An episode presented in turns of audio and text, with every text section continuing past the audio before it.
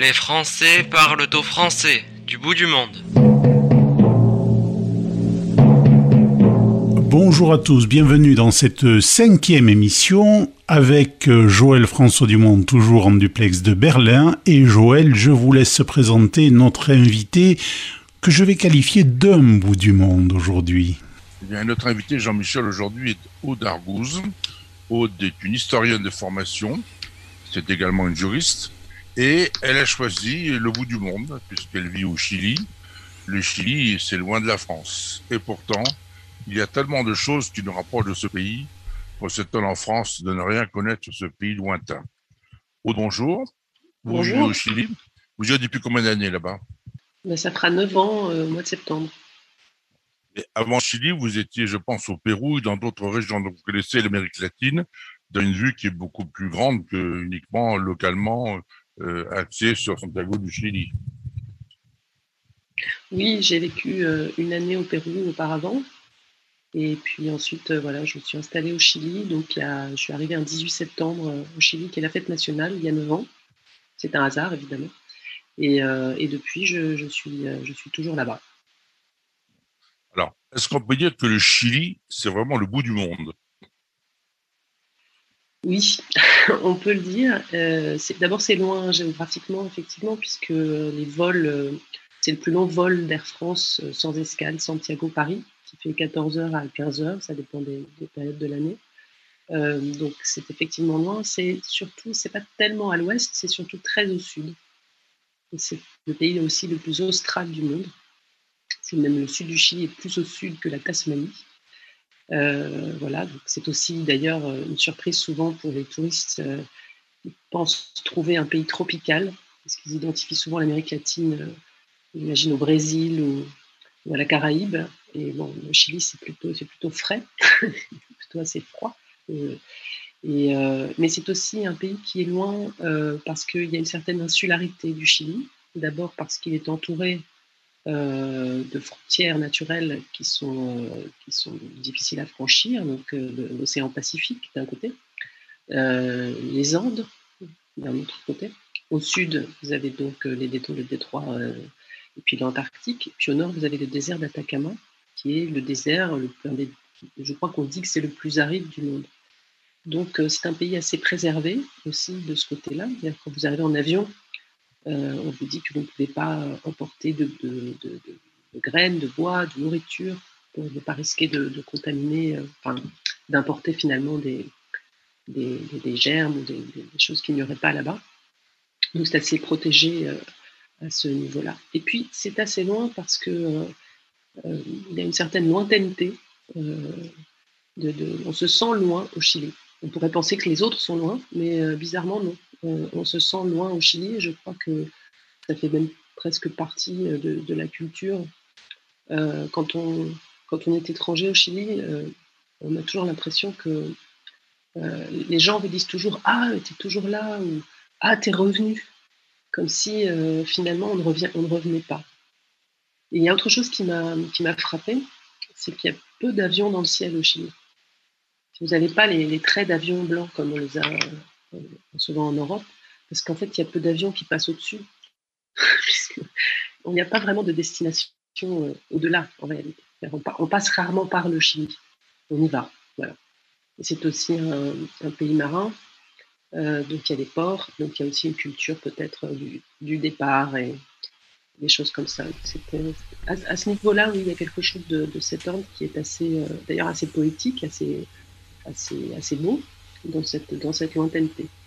Je préciserai juste un élément, Joël François, si vous me le permettez, comme nous le faisons en principe à chaque émission, mais aujourd'hui, entre la capitale euh, française, donc Paris, et la capitale chilienne, la distance officielle est de 11 642 km, ce qui donne une idée de l'éloignement, effectivement. Oui, alors après, vous avez des territoires qui sont beaucoup plus éloignés. Euh, L'Australie, euh, la Polynésie, c'est donc c'est vrai. Mais, il y a quelque chose. Au Pérou, par exemple, on n'a pas ce sentiment de lointaineté comme ça, qui, qui vous est comme rappelé. Euh, au Chili, si.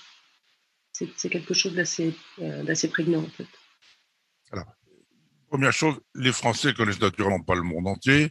Ils connaissent un peu la France. ne parlons pas de l'Europe toute proche, tu ignores. Mais dès qu'on parle de pays lointains, là, on peut dire que bon. Et donc, on vit sur des clichés. Et vous parliez tout à l'heure de culture.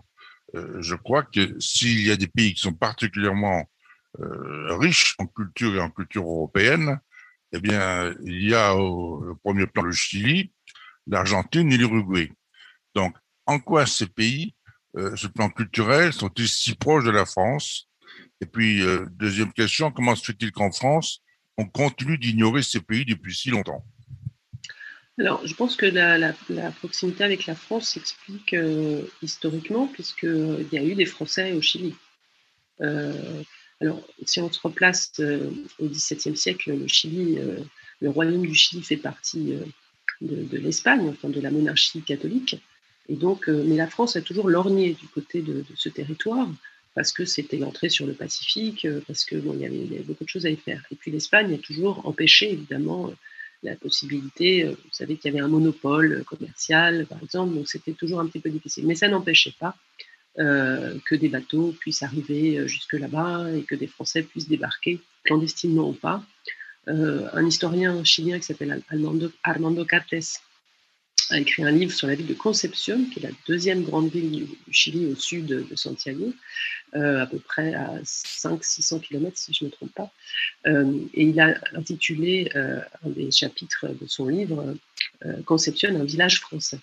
Alors évidemment, il faisait allusion à la série de télévision, mais c'était aussi pour dire que finalement, il y a pas mal de Français qui se sont installés à ce moment-là, donc assez tôt finalement dans, dans l'histoire coloniale.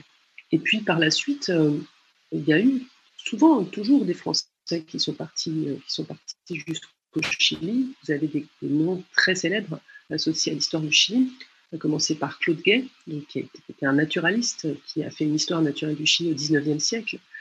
Euh, vous avez Antoine de Toulins, le fameux roi de Patagonie. c'est un, périgourdin qui est parti sauver les Indiens Mapuche au XIXe siècle également. vous avez des photographes, vous avez des artistes, vous avez... donc il y a toujours eu un certain, mouvement, un certain intérêt pour, pour le Chili de la part de, Français, peut-être pas de la France, effectivement, mais de Français en tout cas qui sont, partis là-bas. Et puis, euh, je pense que euh, après, l'histoire fait que le, Chili n'a pas, été colonie française, on ne parle pas français au Chili, et je pense que euh, beaucoup de pays d'Amérique latine, finalement, ne sont, ne sont ne sont pas dans l'orbite, on pourrait dire, euh, de, la France, d'une certaine façon, aujourd'hui. Ce sont des partenaires commerciaux importants, mais euh, culturellement, on, est dans l'échange. Euh, mais je pense qu'on n'est pas dans le. Comment dire L'Espagne est beaucoup plus proche de fait des, liens, des liens du passé. Il y a une chose que l'on ne sait pas du tout en France, c'est que le Chili est l'un des pays les moins corrompus qui soit. Alors, c'est ce qu'on dit, c'est ce qu'on a dit pendant très longtemps. C'est effectivement l'idée, l'image qui, qui, circulait, même, même pratiquement au Chili. Et puis, bon, on a découvert ces dernières années que ce n'était pas tout à fait le cas. Euh, et puis, vous avez une classe politique qui est très euh, récriée quand même par, le, peuple chilien. Euh, c'est le pays aussi où on dit qu'il y a les plus fortes, ou parmi les plus fortes inégalités au monde effectivement, vous avez des gens riches très très riches, des gens pauvres très très pauvres. Euh, vous avez aussi une classe moyenne. Mais euh, cette classe moyenne, comme beaucoup de classes moyennes ces dernières années, a eu tendance à, s'appauvrir. Donc, euh, il est apparu au grand jour des scandales, de la corruption. Et bon, finalement, il semblerait que ces choses soient de toute façon assez intrinsèques au pouvoir. Non? Donc, il n'y a pas tellement de raisons pour que le Chili. Mais disons qu'il n'entre il n'entre peut-être pas dans le schéma classique euh, que l'on peut, l'idée qu'on peut se faire, peut-être d'ailleurs avec certains euh, préjugés euh, de pays en développement ou de pays du tiers-monde, comme on disait, avec une espèce de corruption inhérente. Mais néanmoins, il y a quand même de la corruption. Alors, une grande différence entre les Français connaissent l'Amérique du Nord et l'Amérique du Sud, c'est bien connu. Mais l'une des grandes différences, je pense, entre cette Amérique anglo-saxonne et l'Amérique latine, c'est que l'Amérique latine a d'abord été conquise avant d'être colonisée. C'est le contraire de l'Amérique du Nord. Votre avis? Oui, alors en fait, il y a un, découpage historique qui est fait. Euh, on parle d'une première période qui est celle de la conquête, effectivement, qui est au XVIe siècle pour, euh, pour, la plupart du continent, puisque les, Espagnols arrivent euh, officiellement au Pérou vers 1530, et puis la ville de Santiago, par exemple, est fondée en 1540. Donc c'est une période de conquête. à ce moment-là, il y a peu, peu, d'hommes finalement, très peu de femmes qui arrivent. Et puis une fois que la, conquête est faite, que les, que, disons, les, gestes euh, conquérants euh, sont faits et prononcés, ensuite il y a une installation et la deuxième partie commence à peu près à la fin du XVIe siècle. Et puis tout, au long du XVIIe siècle, du XVIIIe siècle, c'est effectivement une consolidation et une colonisation euh, effectivement de ces, de ces territoires. Donc on peut, on peut considérer qu'il y a d'abord une conquête, puis une colonisation. Et le moins qu'on puisse dire, cette, cette conquête est assez violente, parce que les Espagnols notamment ont éliminé tout ce qu'ils trouvaient pour le remplacer justement par le modèle espagnol. Oui, alors le phénomène de conquête et de colonisation sont des phénomènes violents, ça c'est tout à fait avéré. Euh, euh, néanmoins, je, pense qu'il est important d'insister sur le fait qu'il n'y a pas eu, par exemple, de politique d'extermination euh, de la part de la couronne. Il y a eu une appropriation mais euh, justement, il n'y a pas eu une volonté d'extermination parce que c'était euh, cette main-d'œuvre était, tout à fait importante. Donc il ne fallait surtout pas euh, l'éliminer. Après qu'il y ait eu la, que, cela fut extrêmement violent, oui, oui évidemment. Ça, les situations coloniales, comme on dit, sont, sont pas exemptes de violence, d'abus, d'excès. il suffit de voir les, dessins, les peintures, les récits. Bartolomé de las Casas, par exemple, est quelqu'un qui a énormément raconté euh, tout ça. Euh, mais néanmoins, euh, peut-être c'est important quand même parce qu'il y a des personnes qui utilisent des termes de génocide qui sont peut-être pas tout à fait appropriés pour cette époque, à mon avis, et qui, justement renverraient à l'idée d'une politique d'extermination. À ma connaissance, il n'y a pas eu véritablement une politique d'extermination des populations indigènes. En revanche, il y a eu la mise en place du commerce, de l'esclavage, des déplacements de population, des conditions de travail absolument infernales dans les mines, les mines de Potosi notamment, qui sont aujourd'hui en Bolivie, mais qui étaient des grands, gisements euh, euh, d'argent et d'or. Donc euh, oui, la conquête est un phénomène ultra violent, ça c'est certain.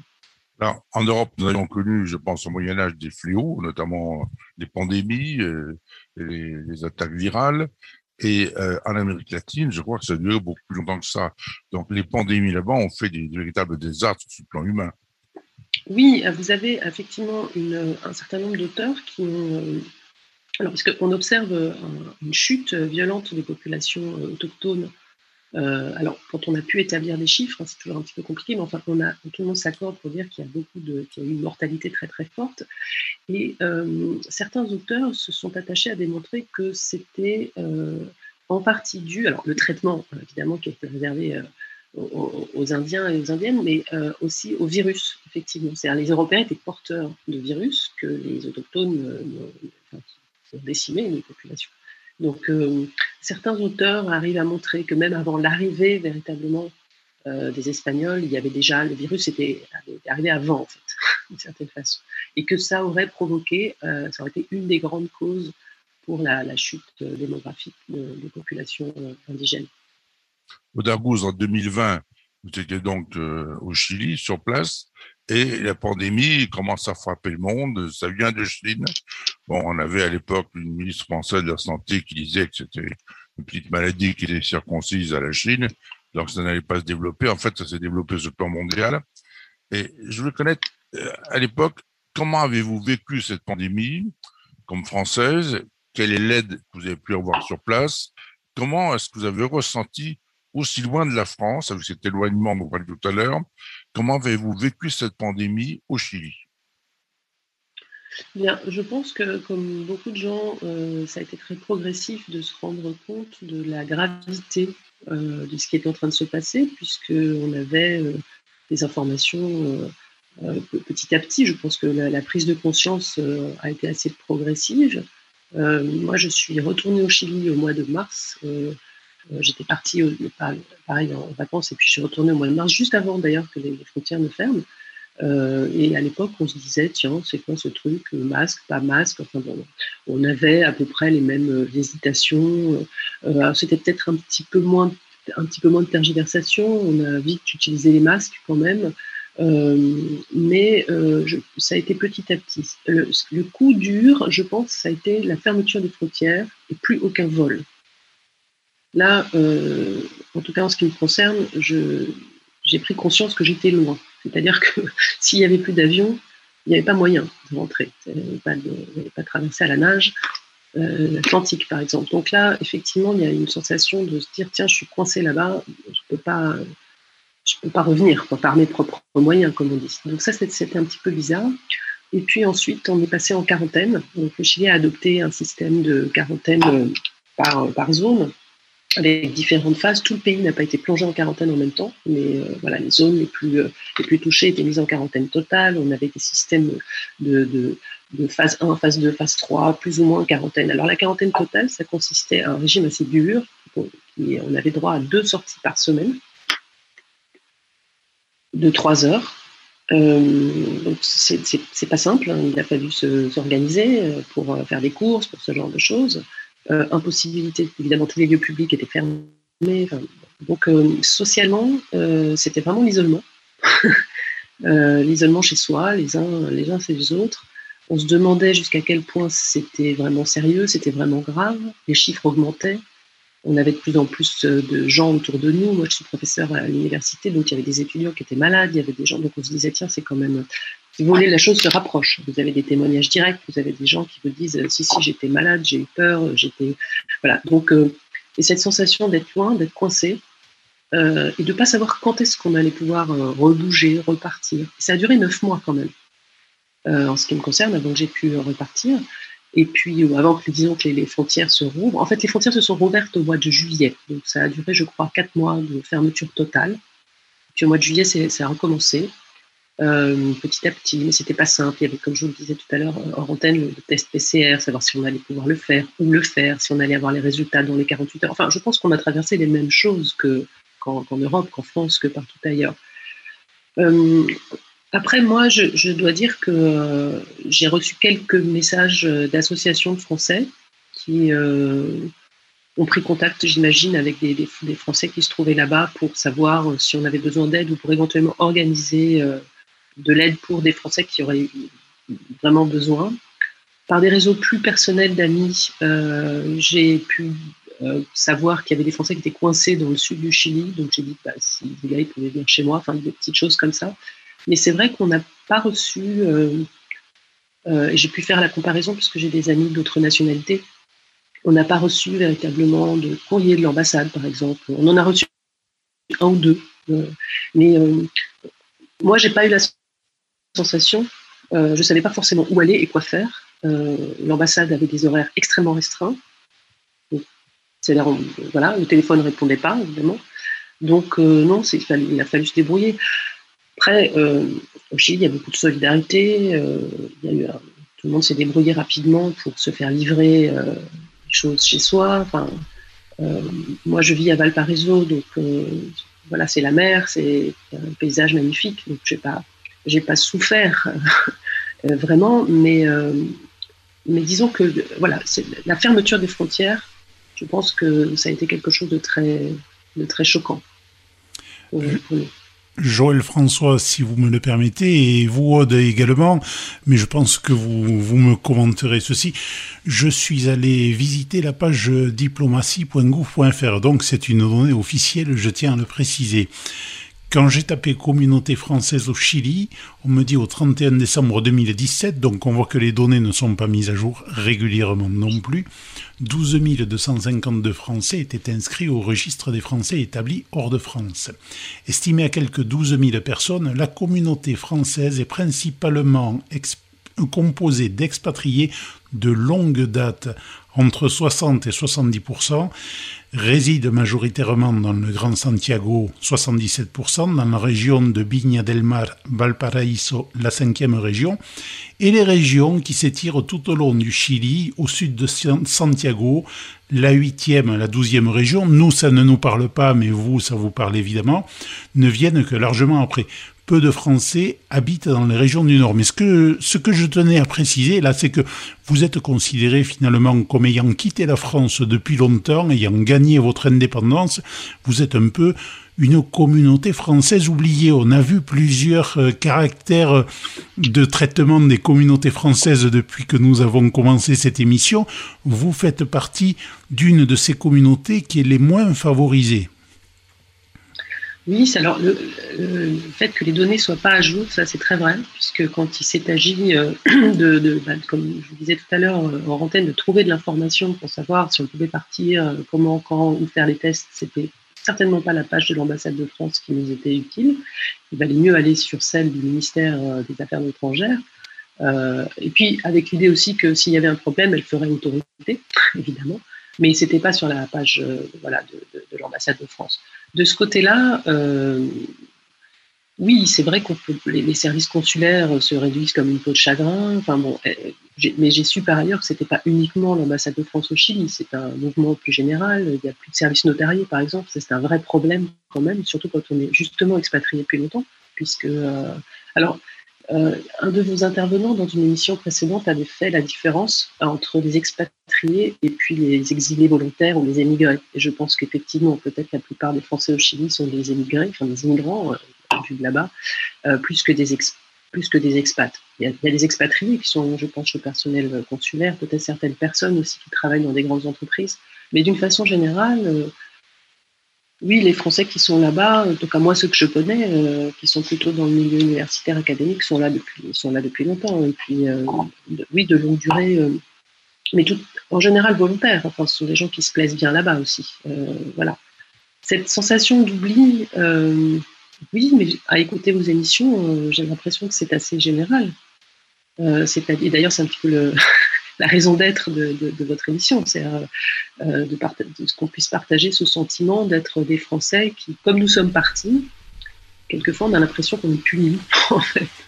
On est puni d'être parti. Comme si on avait, je ne sais pas, trahi d'une certaine façon. loin des yeux, loin du cœur, avec la Voilà, un petit peu, d'une certaine façon.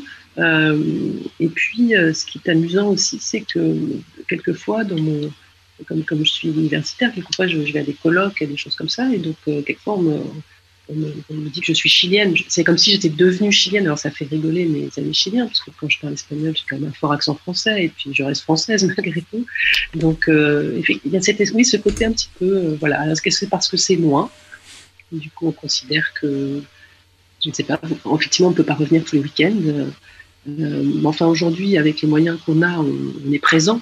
On peut être présent, justement, cette, cette virtualité, elle existait avant. Hein. On faisait déjà quelques réunions, euh, des colloques euh, par Zoom ou par d'autres moyens. Donc, on arrivait à rester, à rester présent. Moi, j'arrivais à voyager.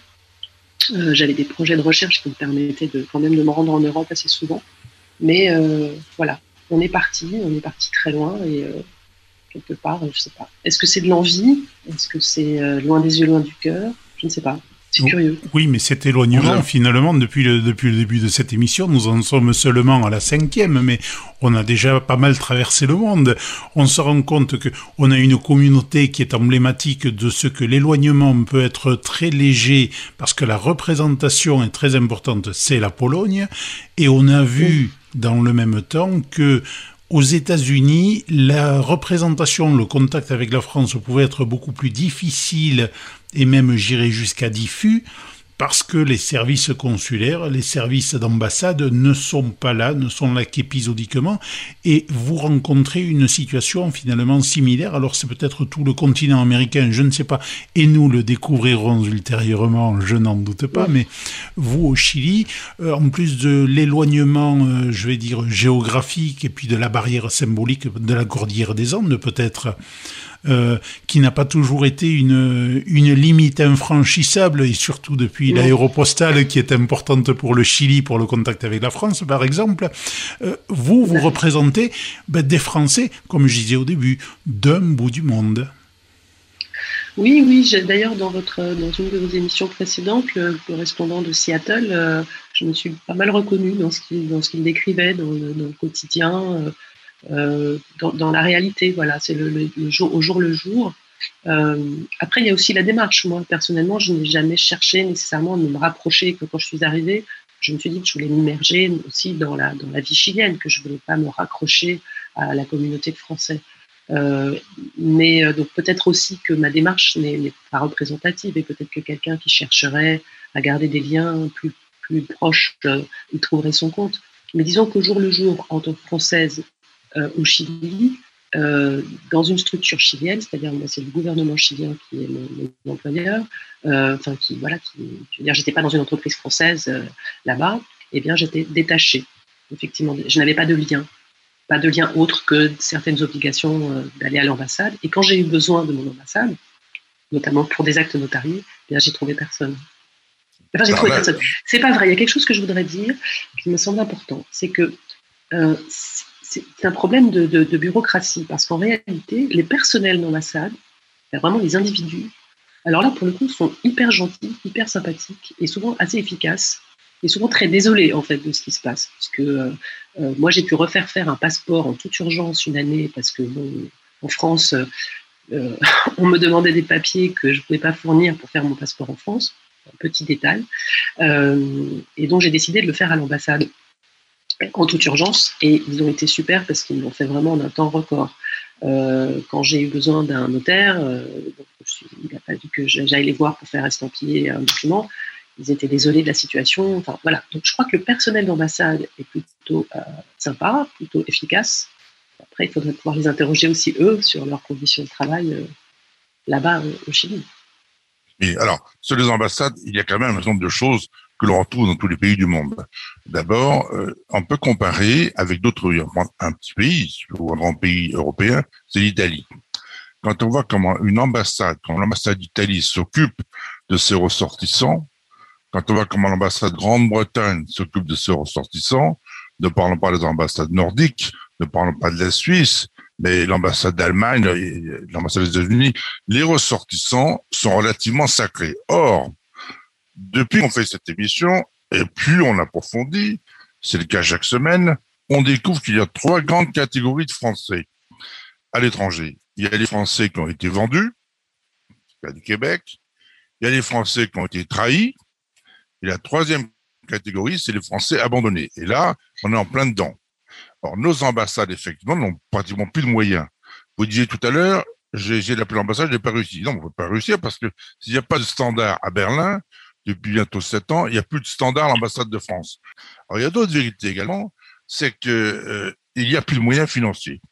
Donc, ça s'est traduit par les, fermetures de consulats généraux, les fermetures de consulats, etc comme le disait effectivement à Seattle euh, le président de l'UFE là-bas, euh, il disait, bien, nous, quand on a un problème administratif, on dépend de San Francisco.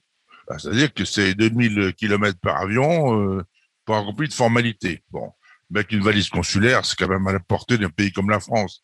Mais en fait, il y a en France manifestement une volonté de désigner du droit les expatriés quel qu'il soit, qu'ils soient euh, expatriés euh, temporaires pour des raisons économiques ou parce qu'ils sont étudiants, etc., ou des gens qui vivent à demeure là-bas ou qui sont même nés dans le pays en question, il y a une volonté de les ignorer.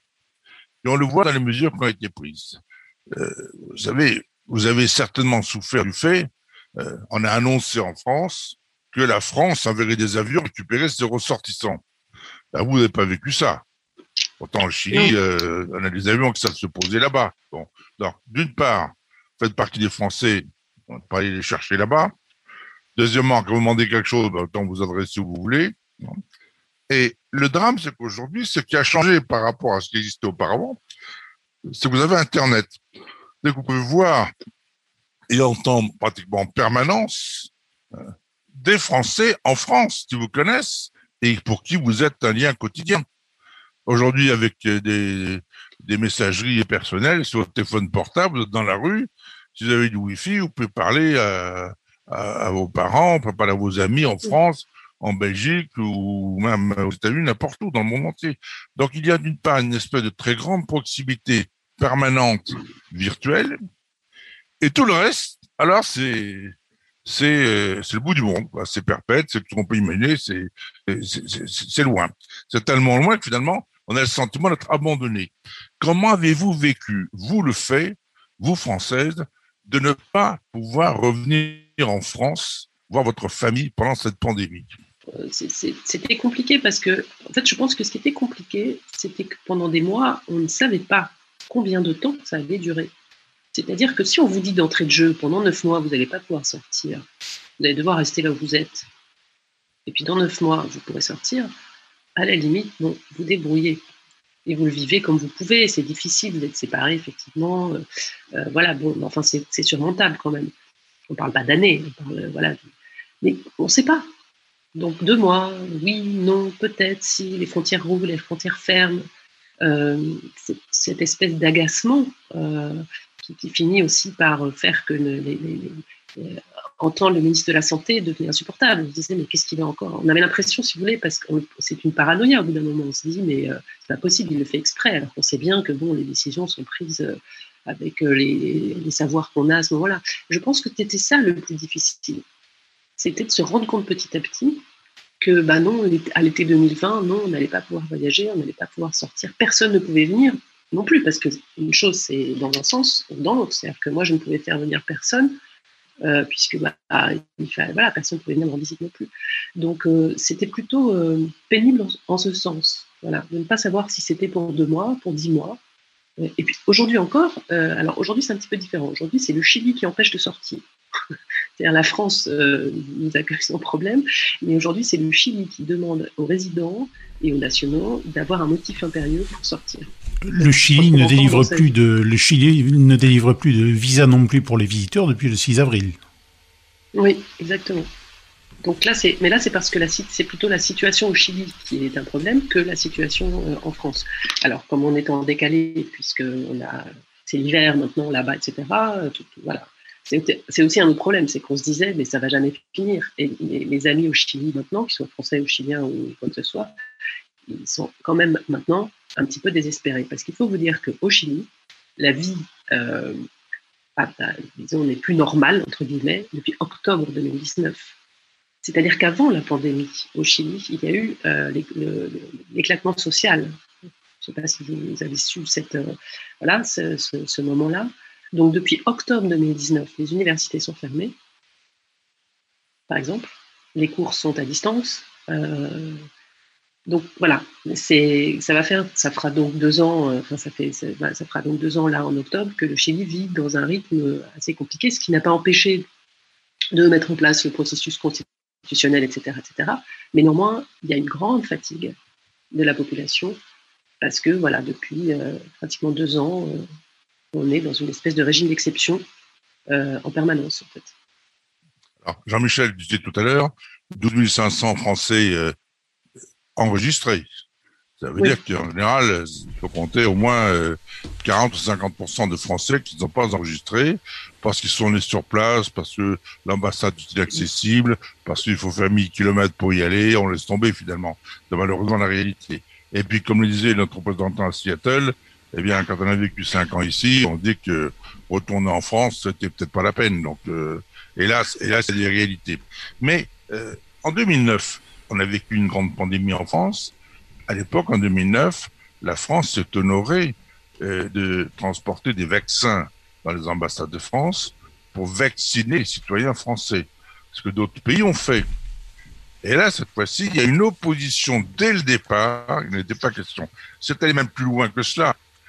Les diplomates en poste à l'étranger, y compris en Europe, ont reçu l'interdiction formelle par écrit de rentrer en France pour se faire vacciner.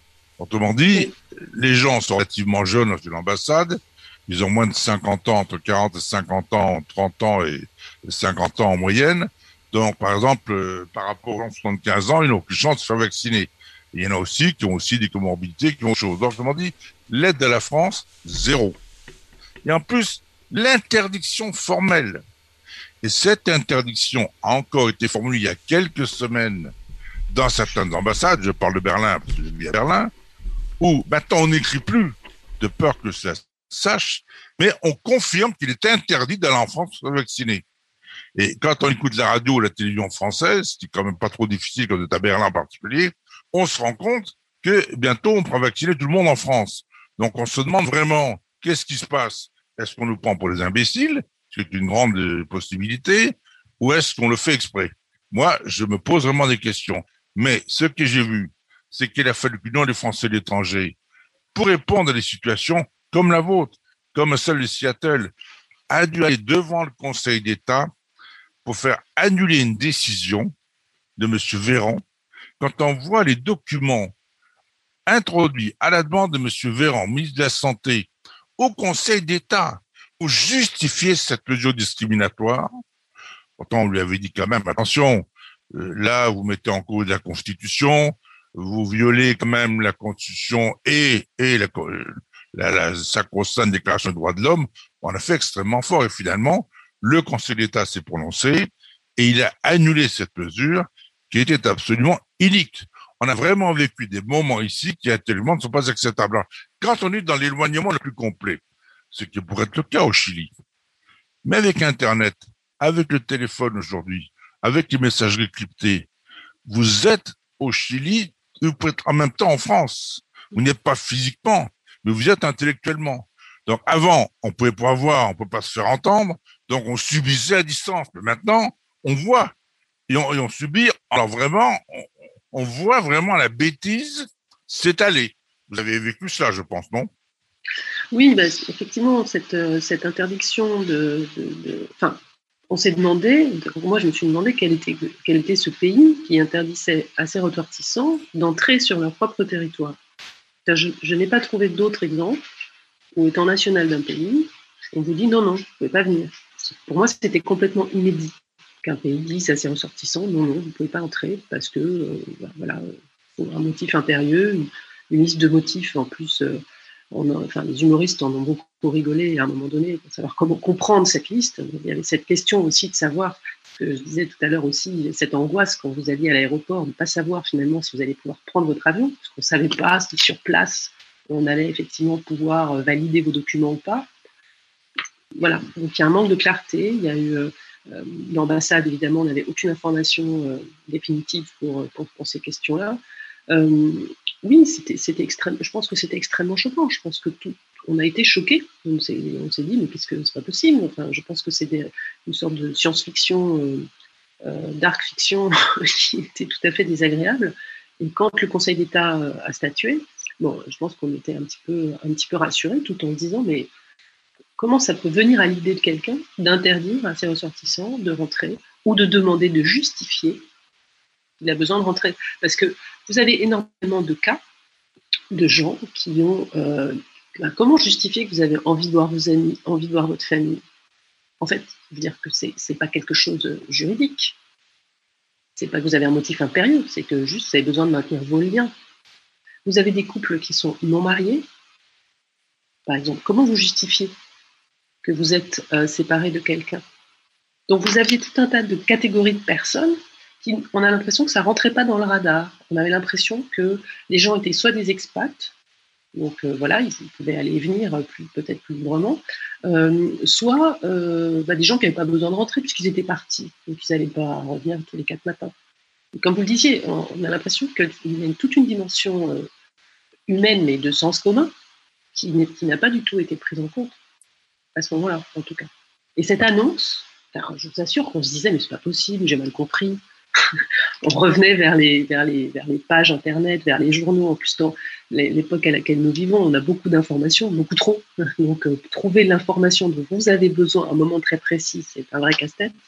Donc, on se disait, mais non, t'as mal lu, regarde, regarde mieux. Mais non, mais si, je t'assure, on peut pas, on peut pas rentrer. C'est pas possible, on peut pas rentrer. Qu'est-ce que c'est que ce délire? On avait l'impression que c'était un, un, mauvais film orwellien. Quoi. c'est d'autant plus stupide que les gens du monde entier pouvaient se poser à Paris, mais pas les Français qui venaient d'étrangers. Enfin, comme pas exagérer.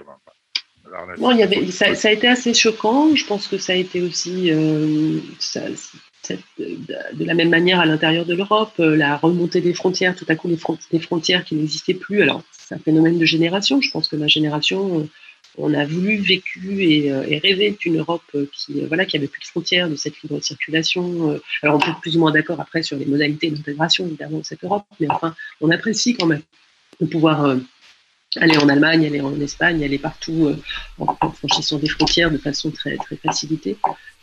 tout à coup, elles ont ressurgi comme si, comme si elles, finalement elles avaient toujours existé.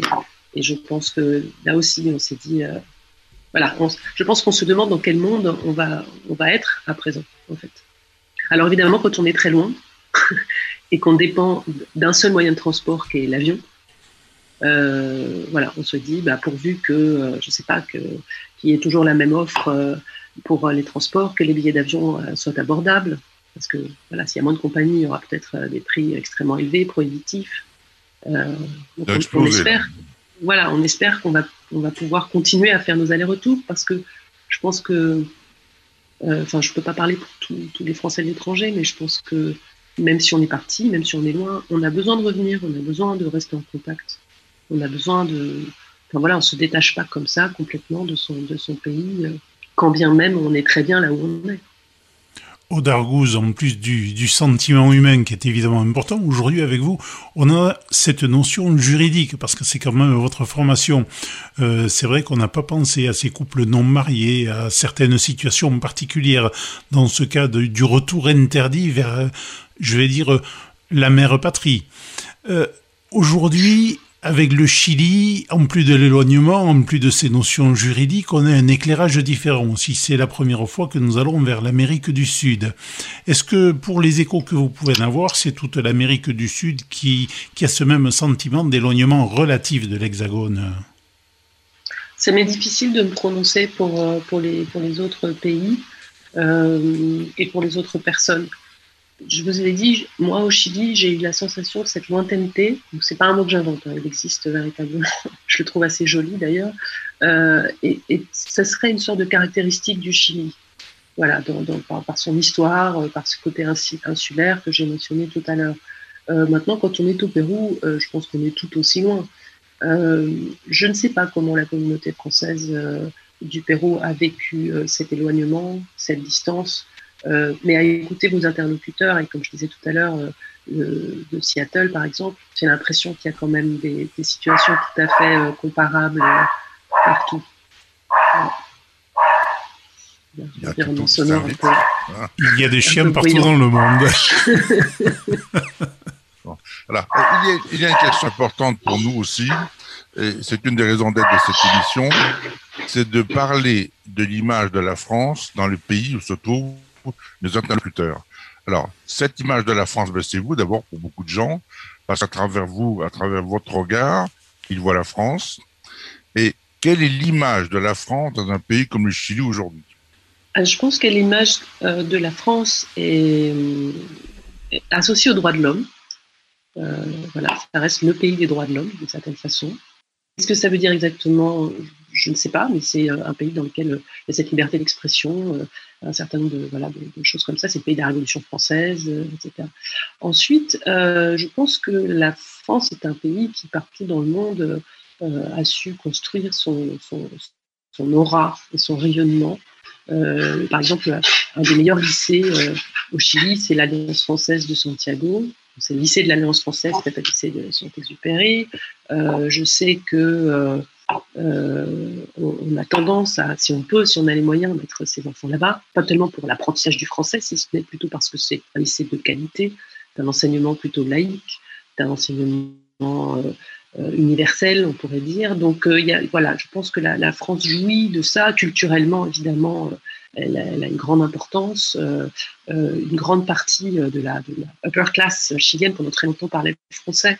donc, je pense que a toujours cette, voilà, cette idée euh, euh, d'un pays chic, euh, d'un pays intellectuellement très riche, culturellement très riche. Évidemment, est-ce qu'on parle vraiment de la France dans ces cas-là? Je ne sais pas. On parle peut-être de Paris plus que la France. et toute une partie des réalités françaises sont quand même euh, occultés dans cette image, c'est-à-dire la pauvreté, les problématiques des banlieues, tout, ce qui est aussi le quotidien français. et quelquefois, quand on leur dit, quand on dit aux gens, mais oui, il y a aussi des problèmes sociaux très graves, il y a aussi des inégalités sociales très fortes en France.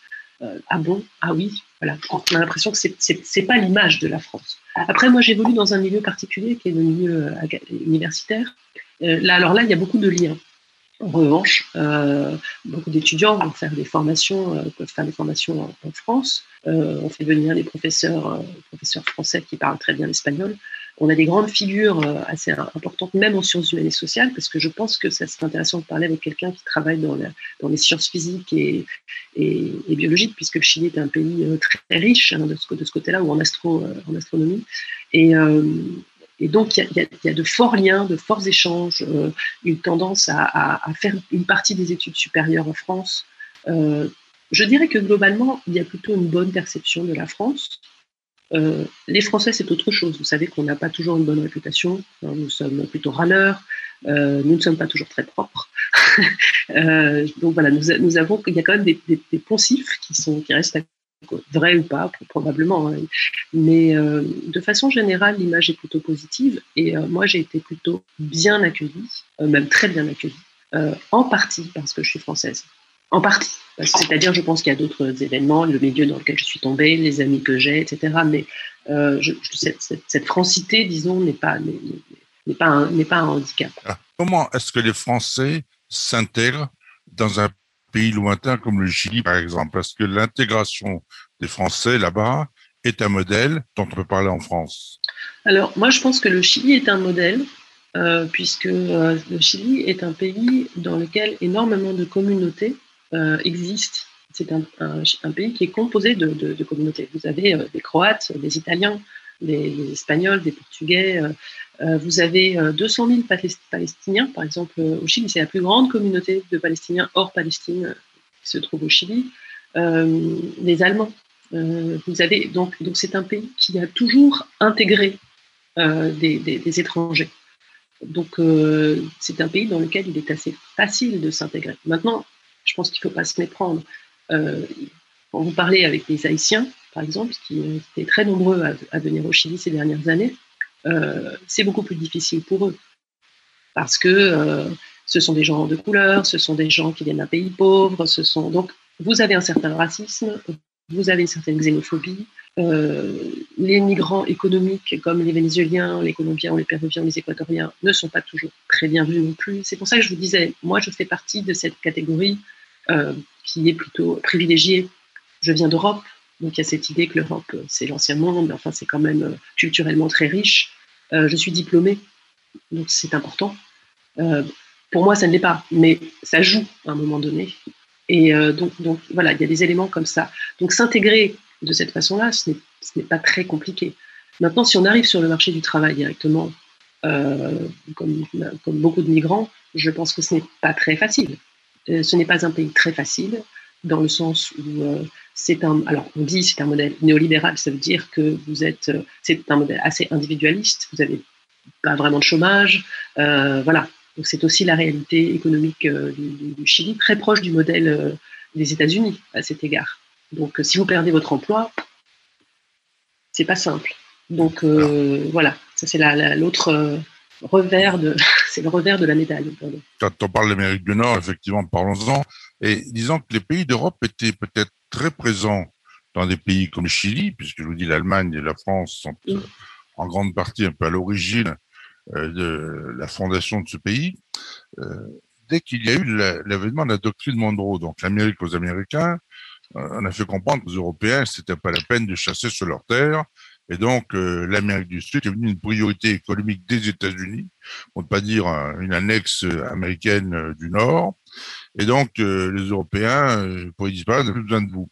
Et je dirais que du point de vue politique, il y a eu une, une absence totale d'intérêt de la France, alors qu'elle était très présent au 19e siècle, et même au début du 20e, et que le seul chef d'État qui a fait un voyage d'un mois, donc plus long voyage, c'est le général de Gaulle, son dernier voyage, où il a fait un grand voyage en Amérique du, Nord, puisque le, Mexique est en Amérique du Nord, donc il a commencé par le Mexique, et après il a fait les pays d'Amérique latine. Et quand il est rentré, il a dit, il faut que la France continue de s'intéresser à ces pays, car ce sont les pays qui demain jouent un rôle essentiel. Les choses que ça n'a pas intéressé Pompidou, ça n'a pas intéressé Giscard d'Estaing, puis les autres, on demande même si ça vous sait. Hein. Là, franchement, on est tombé, on est tombé très bas, euh, l'Amérique du Sud. Mitterrand s'était intéressé. Mais dire qu'Hollande ou Macron, l'Amérique du Sud, c'est pour eux. Donc, est-ce qu'on n'a pas ce sentiment un peu d'être dédaigné euh, sur le plan politique parce que parce qu'on est lointain, parce qu'on n'est pas non? Bah, C'est-à-dire que encore une fois, ça dépend, je pense, où, on se situe dans le dans les secteurs. Euh, voilà, dans la culture, à l'université, on ne se sent pas forcément dédaigné. Euh, mais c'est aussi parce que le, Chili lui-même euh, arrive à, avoir quand même une certaine, aura. C'est aussi un pays, parce que vous avez la présence française au Chili, puis la contrepartie, c'est aussi le Chili dans l'imaginaire des Français. Et là, vous avez quand même pas mal de choses qui existent. vous avez Pinochet, évidemment, c'est pas forcément ce qu'il y a de plus radieux, mais enfin, vous avez, euh, alors il y a eu l'épisode des 33, vous savez, ces 33 trois mineurs qui avaient été euh, voilà. Euh, vous avez les tremblements de terre. Et puis cette idée associée à ça d'une grande résistance euh, des Chiliens justement cette capacité finalement à vivre je rappelle que c'est le pays le plus sismique au monde. Donc évidemment ça bouge. Vous avez cette cette voilà cette idée des, grands paysages absolument magnifiques. C'est la Patagonie. C'est euh, euh, vous avez des personnalités, Pablo Neruda, Violeta Parra, euh, comment il s'appelle, Roberto Mata. moi souvent je dis en, rigolant, je dis dans, dans, tous les top 10 il y a un Chilien ou une Chilienne. Vous aurez, voilà, ça, c'est assez intéressant. Euh, vous avez, vous avez souvent un Chilien ou une Chilienne qui est recordman de je sais pas quoi. Violeta Parra, c'est la, la personne qui a écrit Gracias a la vida, une chanson que tout le monde connaît. Vous avez Gabriela Mistral qui était euh, seconde femme prix Nobel de littérature. Enfin, voilà. C'est aussi le, ça le Chili. Je vais prendre un autre pays qui est l'Argentine, un très proche du Chili. Bon, les Argentins, l'élite politique argentine, la plupart des dirigeants avaient tous été formés à la Sorbonne. Et j'oublierai jamais, lorsqu'il y a eu les lois Pasqua, le président de la République argentine, qui était un professeur agrégé de la Sorbonne, vient en France en vacances. Il a été refoulé à Roissy par un policier de la PAF, faisant comprendre qu'il n'avait pas de visa pour entrer en France. On l'a chassé comme un malpropre. Il est rentré dans son pays. Le lendemain, il a pris des décisions tout de suite, fermer de l'Alliance française. La réciprocité, de temps en temps, c'est une bonne chose. Comment se fait-il qu'en France, on ignore que toute cette élite dans ces pays comme l'Argentine ou le Chili, la plupart des gens sont tous sortis de nos grandes universités. Donc, ils ont un appel de la France, ils ont un amour de la France, un intérêt, une connaissance de la France, et de notre côté, bon, on s'en fout. C'est vrai que l'étranger, déjà, les Français étrangers, on ne s'intéresse pas. On sait bien qu'il fallait s'intéresser aux étrangers, on n'en finirait plus. Hein. Ce mépris, c'était du mépris finalement, hein, et quand même mal vécu, je suppose, non? Oui, oui, oui. De toute façon, c'est vrai que la, euh, quand vous êtes latino-américain, euh, que vous venez à Paris, euh, enfin, le quotidien d'un étudiant ou d'un migré hors Union qui vient en France, c'est quand même pas simple je veux dire, euh, les politiques migratoires euh, en France, parce que je ne connais pas bien les autres pays euh, d'Europe, mais vraiment la France, c'est la douche froide pour beaucoup de gens. Alors moi, j'ai connu essentiellement des étudiants, ou alors des professeurs qu'on faisait venir, et alors il fallait, à un moment donné, j'étais responsable des, des chaires des professeurs invités à, Paris et à Sorbonne, Sorbonne Nouvelle, à l'Institut des études d'Amérique latine. Et effectivement, euh, on est arrivé d'aller plusieurs fois euh, à, la préfecture pour accompagner un professeur, faire la queue à 6 heures du matin parce qu'il y avait eu un problème de visa, parce que je sais pas quoi. Donc, euh, c'est un peu la douche froide parce qu'il y a cette idée de la France, justement, terre d'accueil, les pays des droits de l'homme, Paris, c'est magnifique, etc. Puis quand vous arrivez, ça commence mal. on vous demande des papiers que vous n'avez pas, il faut aller euh, montrer patte blanche. Euh, combien d'étudiants euh, dans les problématiques de renouvellement des visas se retrouvaient à ne pas pouvoir partir parce qu'ils avaient leur visa en cours de renouvellement pendant neuf mois? Et puis ensuite, vous avez le visa, mais vous avez plus de trois mois de validité. vous avez eu les fameuses, la fameuse circulaire Guéant en 2011 qui a plongé dans le désarroi énormément d'étudiants. Donc, c'est assez étrange parce qu'effectivement, une grande partie des étudiants, par exemple, de l'école des études en sciences sociales, sont des étrangers. Et c'est d'ailleurs la richesse de cette, école, c'est d'avoir énormément de gens qui viennent d'horizons très différents et très divers. Et vous avez un traitement administratif de ces personnes qui laisse complètement à désirer par rapport à cette image. On a l'impression qu'il y a une forme d'hypocrisie, c'est-à-dire qu'on vous dit venez, c'est formidable, vous serez bienvenus, et puis quand vous arrivez, c'est le Crous, c'est Roissy, c'est débrouillez-vous pour trouver un logement. Enfin, et c'est pas du tout, pas du tout évident pour, pour, pour, tout le monde. Pourquoi la France ne, fait pas plus d'efforts je, ne sais pas. Je ne me suis jamais expliqué. Est-ce que c'est est -ce c'est très difficile peut-être? Je ne sais pas. mais effectivement, beaucoup d'étudiants se, se plaignent en fait, enfin se plaignent, disent bah dis donc, ça n'a pas été simple. Je vois Jean-Michel qui vous regarde en se demandant est-ce qu'il y a des Béarnais au Chili? Est-ce que vous avez rencontré là-bas des communautés françaises attachées au terroir euh, français, que ce soit le Béarn ou même euh, la région qui est juste à côté, puisque vous, vous êtes euh, à quelques kilomètres du Béarn? Oui, alors non, pas, pas des gens de ma génération et qui sont dans le même. Enfin voilà, les gens que j'ai rencontrés, quand on se rencontre, on est effectivement, on dit tu viens d'où Tu viens de quelle région Et alors, il y a beaucoup de Bretons. Voilà voilà, breton depuis toujours. Euh, et voilà. Mais euh, enfin, je, salue mes amis Jeanne Hersan et Fabien Le Boniec, qui sont bretons au Chili. Euh, je pense que ces reconstitutions après euh, régionales sont plutôt le fait de Français qui sont euh, là depuis beaucoup plus longtemps, qui sont en réalité franco-chiliens et qui effectivement essaient de reconstituer. Euh, alors ce sont ce sont plus des expatriés, ce sont des Chiliens, mais qui sont d'origine française. Et eux, ils ont effectivement quelquefois voilà une tendance à essayer de retrouver leurs racines euh, familiales et, euh, et, donc ils peuvent avoir des, intérêts à rechercher des régions, des régions de migrants. Mais historiquement, ça a été effectivement beaucoup de Bretons qui sont partis en Amérique du Sud. Et puis vous parlez d'Émile Dubois, donc c'est une figure controversée. Émile Dubois était un, Français de la région d'Étaples qui a quitté cette région après probablement avoir commis un premier, assassinat. Et il a débarqué en Amérique du Sud à la fin du 19e siècle. tout son périple l'a mené jusqu'au Chili. Il est passé par le Venezuela, la Colombie, l'Équateur, le Pérou. Et au Chili, il a assassiné quatre personnes, quatre messieurs plutôt riches. Il a été arrêté, il a été fusillé en 1907. Émile Dubois est devenu un saint populaire, euh, puisque c'est devenu finalement une sorte de justicier, quelqu'un qui s'est attaqué à, des hommes riches pour soi-disant redistribuer euh, des richesses je ne sais pas s'il a vraiment redistribué les richesses, mais tout à fait intéressant de voir comment il est devenu cette, cette figure. Et ce que euh, je voulais mentionner, c'est que le fait qu'il soit français fait que quand on dit qu'il était très chic, c'était une sorte de dandy. Voilà. C'était associé à la France. Vous avez cette image euh, du chic. Euh, voilà, c'est le chic et les droits de l'homme, même quand c'est un assassin. c'est une figure tout à fait intéressante de, Valparaiso, au milieu du bois. Euh, voilà, je voulais terminer rendre hommage à ce personnage que j'aime bien. Alors, Rodargouze, c'est une sorte de clin d'œil à l'actualité et mon cher Joël François, nous ne ferons pas davantage de commentaires, mais avec la semaine que nous avons vécue, je crois que tout le monde comprend pour ce personnage d'Émile Dubois. Mais nous avons pris une habitude qui va devenir, je l'espère, une coutume dans cette émission des Français qui parlent au français du bout du monde, c'est que nous parlons de gastronomie sous des formes diverses et variées. Vous êtes au Chili, je pense que en bon béarnais, je vais m'intéresser à un produit chilien qui mérite sans doute d'être mieux connu, c'est le vin. Pouvez-vous nous parler du vin? Je ne vous demande pas si vous en consommez, mais pouvez-vous un peu nous parler des vins chiliens? Alors, les vins chiliens sont très bons.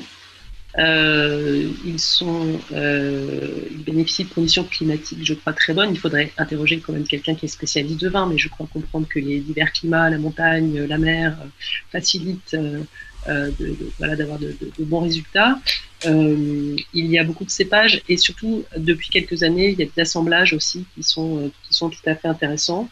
Il y a beaucoup, beaucoup de de comment on appelle ça, c'est pas des châteaux, des, des, des, fermes, enfin de production de vin, pas mal des à l'exportation. On en trouve partout hein, dans le monde. Le vin chilien est assez, euh, est assez connu. Euh, il y a des cépages qui ont été importés d'Europe, comme le Carmener par exemple, qu'on trouve plus en Europe, mais qu'on trouve là-bas. Il, il, y a pas mal de succès. Le Chardonnay, le Sauvignon, le Sauvignon blanc. Euh, on trouve absolument de tout. Et, il y a, et justement, il y a des Français qui, euh, qui, qui sont œnologues là-bas et qui et qui travaillent là-bas dans, ce secteur. Ça serait intéressant peut-être aussi d'arriver à, parler avec eux. ce sont de très bons vins. Il y a de très bons vins au Chili, véritablement. Et puis, il n'y a pas que les vins, il y a la viande aussi. on parle beaucoup de l'Argentine et de l'Uruguay pour, pour la, viande, mais le, Chili aussi a, de très bons, a de très bonnes viandes. En gros, on y mange très bien. L'une des grandes différences pour la viande, c'est qu'en France, on le voit. Je me souviens, j'avais été à un marché, euh, un marché au cadran au sud de Rennes un jour. J'ai vu arriver des, euh, des, jeunes génistes qui venaient d'Angleterre. Elles ne tenaient pas sur leurs pattes. Et j'ai dire qu'elles avaient pratiquement euh, à l'arrière envoyé une espèce de, masse euh, aqueuse hein, autour de la queue vous voyez très bien que ces bêtes avaient été un peu, un peu comme on dit vulgairement, qu'elles n'étaient pas très bien, elles tenaient même pas sur leurs pattes. Alors que les vaches là-bas, ou les, taureaux, mais les vaches en particulier, elles font des milliers de kilomètres pendant leur vie. Donc les animaux, ils sont musclés, ils sont en bonne santé. Euh, c'est la raison peut-être pour laquelle la viande est, d'aussi bonne qualité là-bas. Alors qu'est-ce qu'on mange? On mange bien au Chili ou pas? Oui, on mange très bien. Euh, alors moi, quand, j'avais habité au Pérou auparavant, vous savez que le Pérou est un pays très gastronomique. C'est une des plus, grandes cuisines au, monde, avec la cuisine française, la cuisine chinoise, euh, la cuisine péruvienne. Et au début, je disais, on mange très bien au Chili, mais que c'est pas une gastronomie. et puis avec le temps, je dois dire que de plus en plus, en fait, on trouve des choses vraiment très très bonnes. il y a beaucoup de produits de la mer, c'est quand même un pays qui a 4500 km de côte, euh, donc euh, beaucoup de poissons, euh, des, choses comme ça. Et puis, on, et puis on est dans les Andes, donc on a de la pomme de terre, on a des avocats. si vous aimez les avocats, c'est voilà, des oranges absolument merveilleuses. On a vraiment des très bonnes conditions climatiques, des, olives qui sont, et de l'huile d'olive qui sont de très bonne qualité, qui sont fabriquées sur place. On a je sais pas, les pommes, des pommes du Chili que vous trouvez en France. Hein. Tous ces produits sont généralement, les, avocats et les pommes sont exportés. Euh, les olives, je ne sais pas si on les exporte euh, tant que ça. Mais globalement, on y mange plutôt très bien, c'est très équilibré. Euh, c'est-à-dire, voilà, vous avez, vous avez de tout.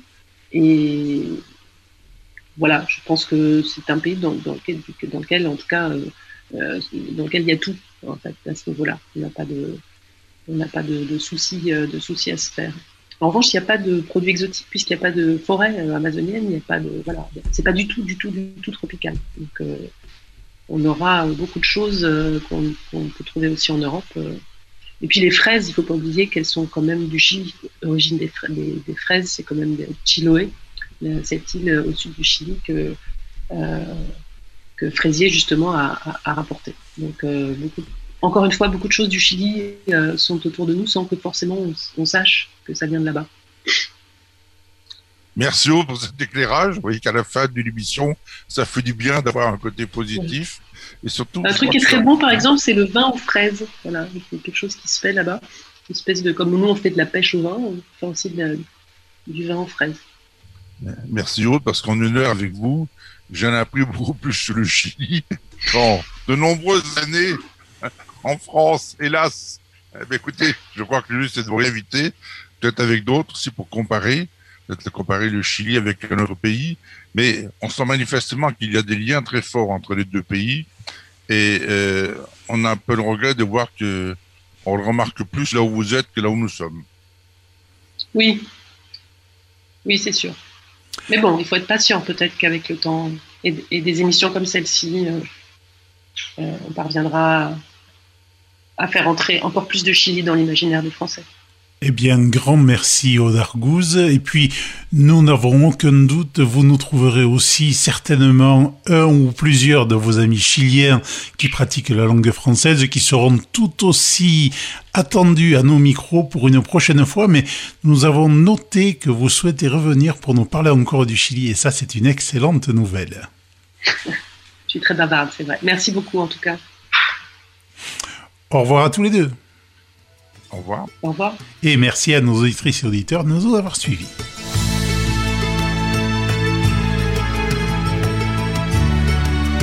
La Voix du Béarn, la radio qui donne aussi la parole aux Français du bout du monde.